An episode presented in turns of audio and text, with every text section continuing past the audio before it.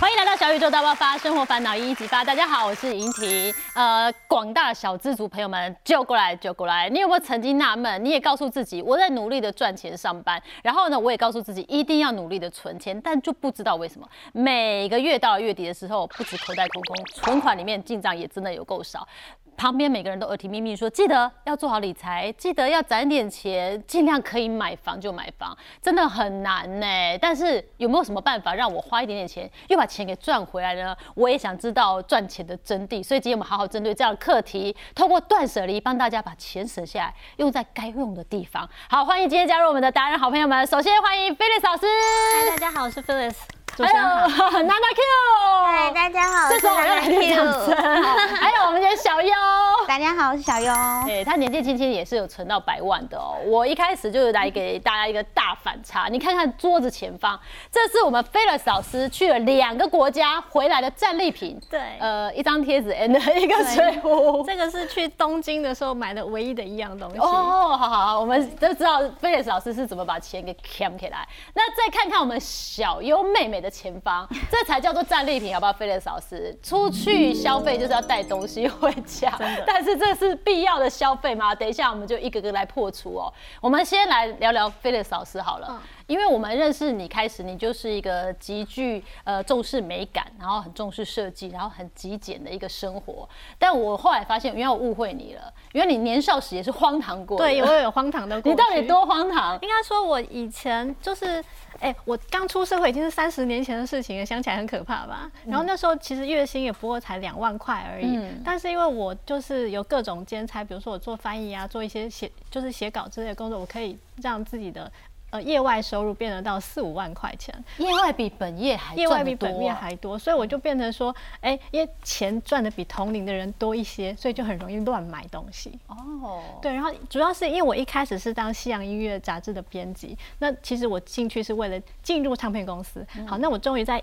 做了一年编辑之后，顺利的进入唱片公司，但是那个环境使然呐，导致我就是你知道，在唱片公司大家都穿的很衣花，大家都很 fashion，然后会打扮自己，对我也不能就是太逊，而且主管会告诫我们说，你不能穿太逊，因为你常常跟媒体或者跟艺人往来，你要采访艺人嘛，对你自己有个样子不好看，对，所以我那时候就是花了蛮多制装费的。那一开始是做西洋音乐，然后后期就是有进入一个东洋音乐唱片公司，那时候那个是一个 indie label，就是一个独立唱片公司，所以。不是说像武大有一些特特别就特定代理的某些东西，所以我每个月都要去东京去签约。然后去找独立艺人这样，每个月去东每个月去东这是梦寐以求的工作，是超花钱，超花钱。就是在东京，我就会乱买。那时候很红的什么涩谷一零九辣妹店，然后什么，就是我会去那边乱买东西。再加上那个时候我刚好在某个音乐频道当客席的来宾，或者说客席 VJ 吧，所以我也不能穿太逊，所以制装费又是一个很可怕花费。另外，我必须在节目上介绍东京。日本说最近流行的音乐是什么？所以我就买了很多的 CD。然后大家知道吗？就是那个年代我们还有 CD 这件事情。嗯。然后那个 C 那时候 CD 大概呃台币大概三百多块钱，但是日本的航空版一张要三零五九，大概就八九百块钱台币。CD 非常非常的贵，所以我每次为了在节目上介绍呃东京现在最热门最流行音乐什么，我就买航空版的 CD 回来。所以我每次去就会喷个四五万。哦，应该说一个月下来会喷个四五万，太夸张了。对，所以就是虽然赚的比同年龄的人多，因为我那个时候在。东洋音乐唱片公司，我已经是总监，我大概月薪有七万多块钱。那时候我才二十六岁啊，但是因为就高薪哎，但是因为我每个月买一个月买个四五万还好啊，小钱呢，剩很少啊，还要吃饭嘛。我喷的钱四五万，我还要剩下钱吃饭过生活。对，所以我其实也算某种程度快要月光，没有月光了，但是快要月光了。后来我就意识到我在一个不对的环境里面，因为这个环境会促使我去花这么多无谓的钱，所以我就离开唱片公司了。因为这样子哦，因为你过度花钱了，然后你出差又很难控制这个想买，因为你会觉得这是做功课，然后你又当而且是来宾，就是工作需求，所以会觉得说这个花的很理所当然，感觉不花不专业，对，感觉花了又觉得好像花过头。对，后来我就离开唱片产业了，我就进到当时刚刚新兴的网络业了。哦。对，那你有收敛一点吗？有，就是在网络公司那时候初期的网络公司其实还蛮闲的，然后我就开始大量的投入很多的时间去上身心灵课程。那也要花钱不是吗？身心灵课程超贵的，常常那种一天的课程就要上万。然后你可能上个比如说一周可能就好几万那种，所以我那时候也花了蛮多钱上身心灵课程。然后我身边就有很多就是每天讲光啊爱的这些人，然后殊不知后来自己也就意识到说，哎，其实特别爱讲光跟爱的人，其实私底下都有蛮多问题的。我就觉得说，这是经验法则，经验法则，对对对。所以我那时候投入了大量的金钱去上这些课，然后后来发现，其实周遭的圈子还是会让我处在一个不太好的状态，就是会一直外求，就是这个课可以救我，买这个水晶可以救我。对，是外求的状态，所以我后来觉得啊，这个圈子还是不宜久留，所以我后来一样在网络公司，但是我离开了那个在身心里那个圈子，这样子，对，就是两度都发现自己所处的环境容易让自己过度消费。哦，过度消费是一件事情，还有不必要消费嘛？你在日本的时候是胡乱买一大堆，乱买。我刚刚听他们说你还买什么豹纹啊？对我那时候你的路线什么时候适合 放一个豹纹？很 现在都是很反，现在都是基本款。但那时候曾经会买那种粉红色豹纹的牛仔帽，戴着去上班，然后穿着穿着 穿着像一棵椰蛋树一样这样子。哦，对。那但是后来是直到我在二零零六年我妈妈过世之后，我才开始真的。呃，透过整理她的海量遗物，才发现就是其实他留下这么多东西，到头来都是垃圾，因为我也没有想要接手，所以我看到他的后果，并且意识到自己的杂物也这么多，就开始一直断舍，一直清理。就是我妈妈过世之后，我清她的遗物清了五年才清完，她东西爆炸多，对，所以我同时间也整理自己的东西，所以在那个时候我就很厘清了自己跟物品的关系，才发现以前的自己消费习惯有多么的荒唐。然后才意识到说，重复购买啊，或者是不认识自己，呃，不停的踩雷，这些事情会让你一直漏财。所以，就算你赚的比人家多，但是你漏掉的也多，所以你留不下来，那就不是真的赚。对，所以我那时候就想说，其实因为我二十五岁已经存到第一桶金了嘛，哇，因为那是当时就是赚的比别人多一些些，然后住在家里花费又少，所以其实我二十五岁就可以有头期款买房子，但是我没买，因为我钱都花掉了。哦，对，就是后来的钱都就是薪水一路往上涨，反而钱就留的越多，所以后来是迟至到三十四岁才真的买了第一间房子。哦，可是这个历程其实也花蛮多时间，也透过帮妈妈整理，帮自己整理，那五年的时间让自己可以沉淀一点点。透过这整个过程，就是我清掉了百分之九十五的东西啊，到百分之九十五。老师，你那时候丢的东西好像蛮可观的，对不对？对，非常多，很惊人。丢掉了什么？就一整面墙，你的豹纹那一顶帽子 早就 丢掉了，早就丢了。对我一次，我第一次清理衣服就已经丢掉四十几公斤的衣服了。四十，我以为四十几件，四十几公斤，那是多少啊？就几乎都全丢光了。大袋子好几袋，就只剩下很朴素、很简单、基本款的衣服。然后我当时有一整面的书墙，然后我书墙也几乎全部清空了。然后整面的 CD 墙，每本书都是情感呢。我跟你说，我那整面的 CD 墙，不是书书墙，大概三多公尺多，就请二手。书商来估就估八百块钱而已啊！哦，我们以前很珍惜的东西，现在在别人都不值钱了。世人的眼中只值八百。对，所以我后来就是把书啊，全部的书，然后 CD 都都清掉，然后衣服也清掉，还有我那时候有收藏玩具也清掉。果然有荒唐。对，当时也是大家如果有就是喜欢动漫的人，或者喜欢就是可动玩偶的 action figure 人，就会比如说买两只。对，然后一只就是盒装，对，然后一只把玩，所以东西也非常非常多。然后到时候也我也收集老件，老件是说那种老的老的家具，家具那很贵耶。对，所以我就又爱买，因为我是设计师，又很爱买家具，所以那时候也是光是老件椅椅子一买就买了十二把。就我家到处都是椅子，后来我也全部都清空了。从妈妈整理妈妈遗物，就意识到我真的不需要那么多东西，所以在清理她的遗物的同时，我也把自己多余的东西都全部清空了。哦，所以透过断舍离，你看后面的钱，真的我讲白话文就是，搞不好房贷还省好几个房子下来，真的是可以的。对对，因为你不需要花的东西全部留下来，对不对？哦，透过断舍离，然后清掉百分之九十五的，所以其实某种程度存的钱也会对，就真正认清自己需求是什么，以后就减少很多很多的花费，所以就真的。有存到钱，嗯，然后在三十四岁就买房子这样。但是那时候买房，呃，你三十四岁的那个时候，其实房价也没到那么高，对。但是因为你的第一桶金，让你可以直接就是投款付了，就开始在说后面陆陆续续存的钱，就是在那个时候其实是可以在第一间房子就用全额买的，但是我没有哦，没有选择全额买，对，就是我还是希望现金是保留在手上，就是比较有弹性，比较有余裕这样子。哦，那这大家要作为借鉴。现在看到菲老师跟以前完全脱胎换骨不同人了。那其实现在呃，娜娜 Q 你也是很年纪很轻就买房了，对不对？对啊可是以前你是逼着自己，现在慢慢的去理财。以前你也是月光族哦。对啊，就是以前一定跟大家一样，就是下班就是逛网拍，逛到睡着啊。然后呃，下班经过屈臣氏保养，明明就没有要买东西，然后看到促销就被吸进去。对啊，然后我是呃变成极简主义者，是因为可能命不好吧，就一直搬家，然后搬了十十几次，嗯然后每一次我都发现，哎，怎么都一直在丢东西，然后丢的东西也没有变少，哎，尽管经过十几次，还是一直在丢东西。然后我就觉得说，嗯，既然我没办法改变命运，搬家的命运，那我就改变自己吧。然后就把东西越留越少，越留越少，然后让自己搬家更轻松一点。哦，也是哦。对啊每次搬家都是一个痛苦啊。对。啊，又要花钱，请货车帮忙搬之类的。哦，所以当你东西越少，你搬家的时候，搞不好连货车不用请了，对一卡皮箱住进新家里面。对啊，现在反而对我来说，买东西是一件很麻烦的事情哎、哦，真的哦。嗯，买东西让我觉得好困扰哦，就是。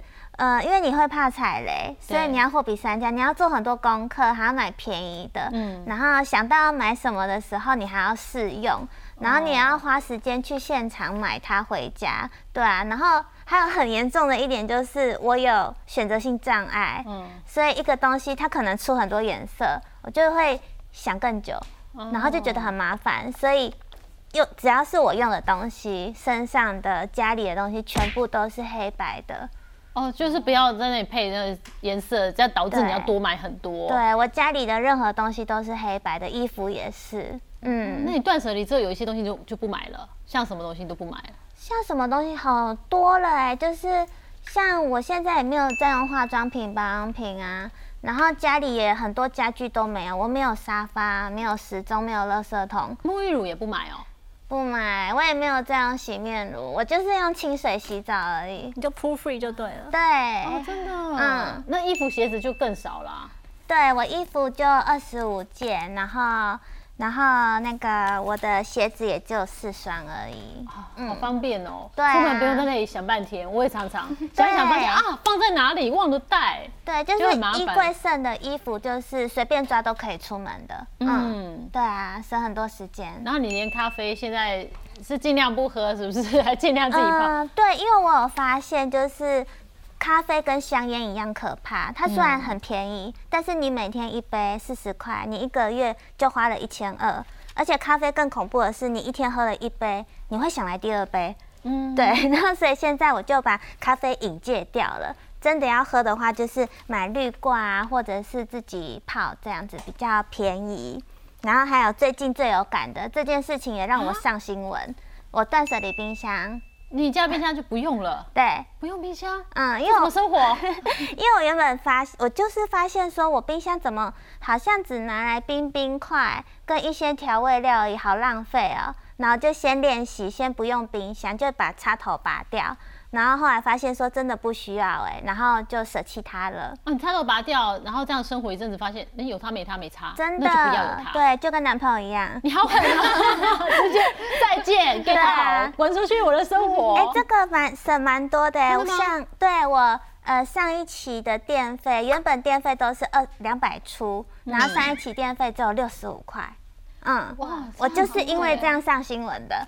两百多已经很惊人了。对啊，咖啡就省一千二，然后冰箱再只剩一个月只要缴嗯嗯六十几块的电费。对啊，对啊，那你这样存钱速度快很多哎。超开心，我好爱存钱。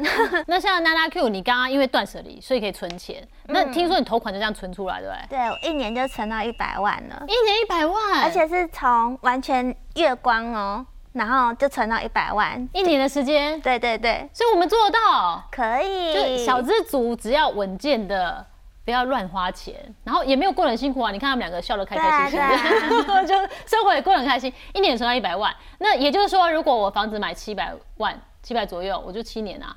我房贷缴完啊，五六年，大部分房贷缴完啊。那如果房价再贵一点的话，十来年，我可以以省出我的房子哎。对了，嫂子啊，刚刚就是开心地在大丢特丢的同时，其实丢东西也是一个负担哦。你不要以为反正买了我不喜欢，我我会赚怎么样？我一个月就是比同年龄的人多赚了四五万块。其实不是啊，你知道丢那些东西、处理那些东西，它都是多了一笔开销。刚刚 Q 说他买东西其实很累嘛，因为你要做很多功课，你要比价还要干嘛？但其实你丢东西是更累的。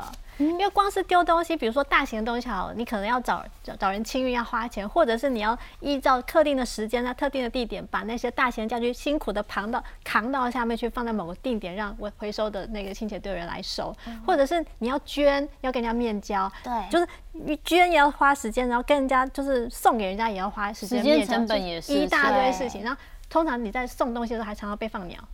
哦，对，因为他不用钱，所以大家也不会很 care，所以常常你想要把一个东西送去送出去，你还要被放鸟很多次。对，就是一个很麻烦的过程。然后说你要把它网拍掉，嗯，那什么时候卖掉你也不知道，它就一直堆在那。它一个运费在那多麻烦。像我前一阵不小心拜拜了一个健身器材堆在那，然后一直被我婆婆跟老公骂，骂久了想说那不然就是我把它捐出去或丢掉。后来发现捐也没人要，我就知道丢掉。丢掉打去清运公司，他说不好意思，我过去收要六七百块，就是很麻烦。对，联络也是麻烦，丢东西很很麻烦的事情。好，这就是为什么他们可以一年内哦就存破百万，好不好？那其实。我觉得像小优也很厉害哦，他是年纪其实二十七岁，也是有一桶金在手上啊。嗯，但是那哦，变变做月光族是安诺啊。我觉得存钱真的是要有人督促你，或者是你只要真的要很自律。因为像我自己，就是因为我以前跟家人住比较近，我妈妈都会去督促我的钱，嗯，就说哎，这个月。存钱了没？你还剩多少钱呢？你这个月赚多少？你要记得存哦，你不要花乱买东西。因为我这我这个人是很爱乱买东西的人。嗯。结果你看我的现在跟妈妈住比较远了，自己租房子在外面，就会变成说哇，每个月我发现对，就变成放放牛吃草，就变每个月我花到六到八万。可是其实这个表格是我还是在上节目之前跟你跟他们做讨论，我才知道说我惊觉自己有。有这样子的花费，其实我平时没在检视，对我没有再去算我到底花多少钱。哇，对，所以我就认为说，哇，我自己也太会花了。像我是相信大家伙食费，大家都是一定需要。那因为我自己三餐加宵夜，我吃吃的很健康，因为我有在健身，嗯，所以我吃的都很健康。我会买东西回来煮，虽然是自己煮，但是已经算很很省钱的情况下，我还是会花到这样。就是我会慎选食材，嗯，对，那加上我有养四只狗，所以他们也是需要在伙食费加在对加在里面，没错。那加上我的自装娱乐费花到最多，原因是因为我觉得像这些东西桌上的东西，桌上这个就是我平常会去花的，因为我很爱逛网拍跟去百货公司。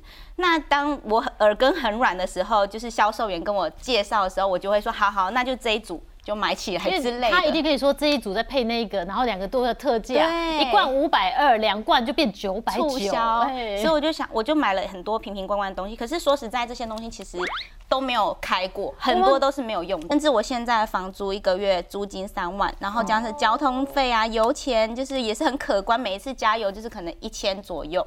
那健身房像我有去健身房习惯，每个月都有月费，电话费也是就是两千多。手机 APP 像大家。都也会看一些什么 Netflix 啊，什么手机软体，甚至什么买云端，这些都是这些费用。可是其实我根本也没有去精算过，所以我不知道说原来这全部加在一起就是一个月。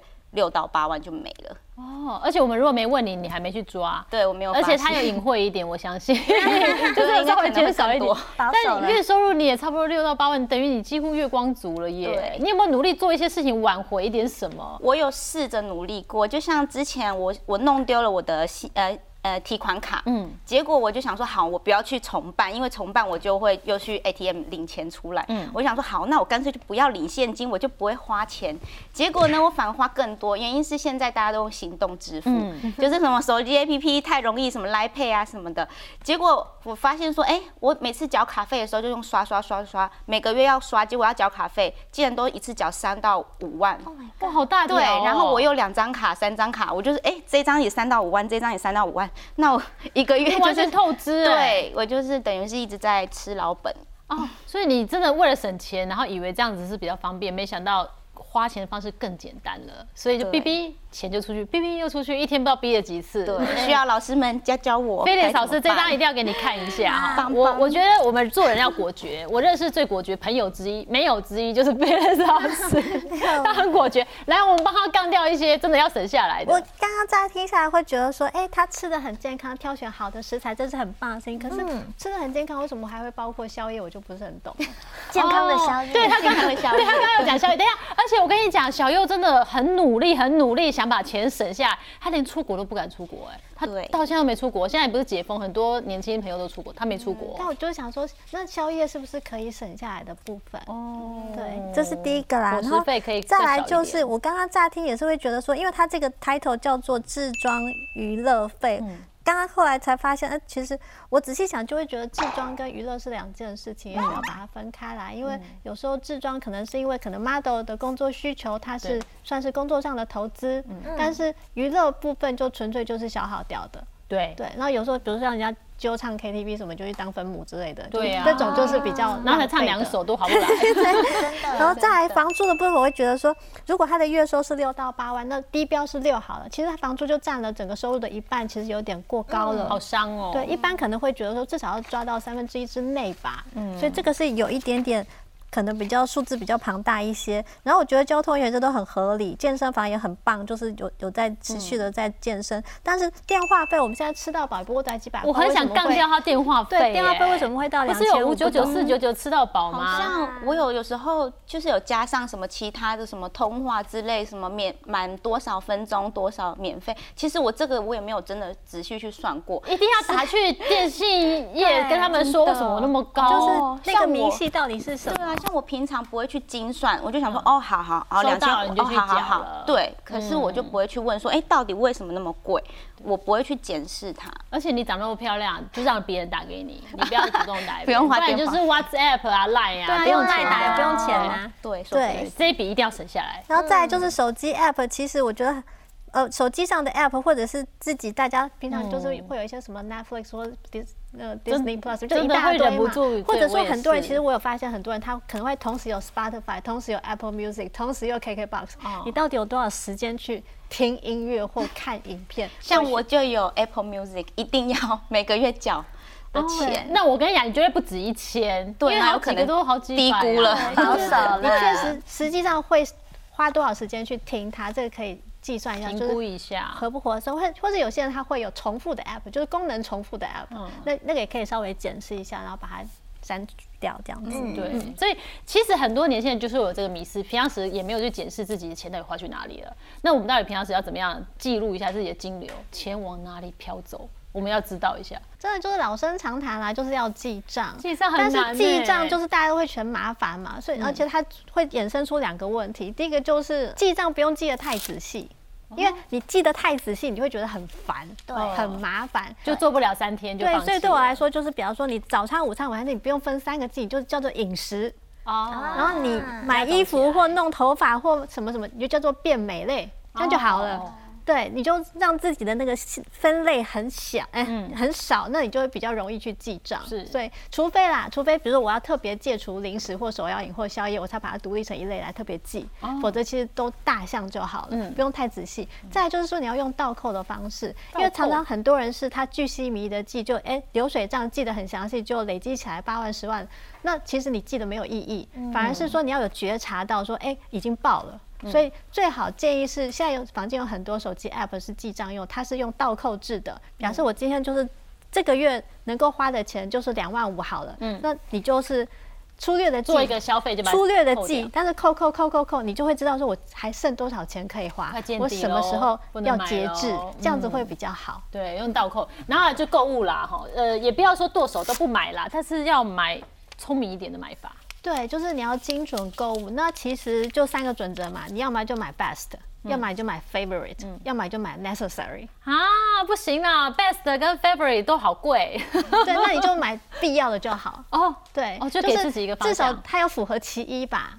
哦，所以比如说像随便进个呃药妆店，就会买一些，其实它也没有多好，它可能是新品牌，你想尝鲜，或者说你也没有很喜欢，它是个陌生的东西，嗯你也只是想尝鲜，哦，那都不是必要的。就很容易像小优桌上的那一堆，他就是好像可有可无，然后他也没有一定喜欢这个牌子，就买回家他就放在那儿。就你好歹符合其一吧，好，歹符合其一再哦买。最好最喜欢，嗯，我我说这个 big picture 就是说，因为身为室内设计师，常常会看到大家乱买东西回家。你可能当时装修的时候说我家要极简风，我家要无印风，结果你就买一个皮卡丘，买一排夹娃娃 就夹回来。对你常常会做就是让你自己在毁容的事情。你嗯你买的当下只觉得它可爱，或是他怎么样怎么样对，所以你都。只是单点思考，你没有想那个整个大画面。这东西买回家之后会不会破坏画面？格格不入的不要买或者是你买衣服的时候只想到说这双鞋好漂亮，可是它我家里有没有可以搭配他的衣服啊？嗯就只单点思考的话，就容易陷入就是不精准的乱买。嗯，所以就是告诉自己说，哎，买了它在我家的样样貌是怎样？对，在我身上，在我家是什么样子？对，哎，刚刚除了记账，现在有个很重要叫资产的负债表。对，要制作资产负债表，就是你如果有记账的话，你会对你的收支是清楚的，但是实际上你的身价是多少，你可能不清楚。你的实际上的身价，哦也就是说你的资产是多少，你的负债是多少，嗯然后要确实的。记录下来，我是每个月都会更新我的资产负债表，所以我很清楚说我现在现身上现金有多少，哦。我身上的这个不动产现在的现值是多少，因为我每个月都去查实价登录，哦，连房子实价登录你都还在看。啊，我会查。你不都住在那，你也没要卖啊？不不一定啊，有什么时候就觉得腻了，我就我就直接就最近实价登录的数字太漂亮了，只好选择换房 这样这个概念。所以资产负债表是让自己知道说我现在身家，我家到底的身边有多少。然后我还有多少负债要还，就是很清楚，就让自己有个觉察啦。对，那这个表不难，菲利老师跟大家分享一下。哦，对，这是我自己的资产负债表上面的一些项目啦。左边就是资产，这边是资产，这边是负债。那资产又分成升息资产跟自用资产。升息就它会生出钱来的，比方说你的现金啊、你的活存、定存，或者外币、股票、基金、ETF 那些东西嘛，它是会生出钱来的。或者是你买了房子租给别人，这个叫投资性的不动产，它也是属于升息资产。嗯，但是如果你是买来自己开的车、自己住的房子，你没有要卖，你就是每个月在缴房贷，那就是比较是消耗性的，那就算自用的这个部分。那负债的部分有分流动的负债跟长期的负债。流动负债就像是比如说每个月刷卡这些东西，就是你的负债。那长期的负债就是自用的房子的房贷，或是自用的车子的车贷等等这样子，哇，你好或者是信贷之类的。哦，所以 even 如果我有保单，我要放进来，它也可以放进来。对，保单都是放在升息资产这保边哦，保险现金价值这对，因为其实我们很多时候是买了保险之后，你不知道它其实，哎、它随它经年累月之后，它其实那个现值会不断的上升。所以我是连我每年会打电话给保险公司一次，说，哎、那我现在保单现值多少？我会把它放在资产里面。哦，你就你就逼自己做，不但要做，我要做现值，才知道我真正实际手边能够真的，我我现在这个 moment 要用，我有多少？对我如果把这保单就是换现回来的话，它价值多少钱？那这样做有什么样的好处呢？就是知道自己现在到底是，比如说我因为背、背房贷或干嘛投资，我到底现在花了多少钱，然后我现在实际上欠债欠多少，你就会知道说，很多人他是假有钱人，嗯，他可能住他住豪宅，他开名车但他的负债大于他的资产，哦，所以他其实是假有钱。嗯，所以就是也很辛苦，对不对？就是每个月好像感觉被钱追着跑，对。但我还不如说我资产多过我负债，我活得轻轻当然。当然松松的，就是他至少是正直嘛，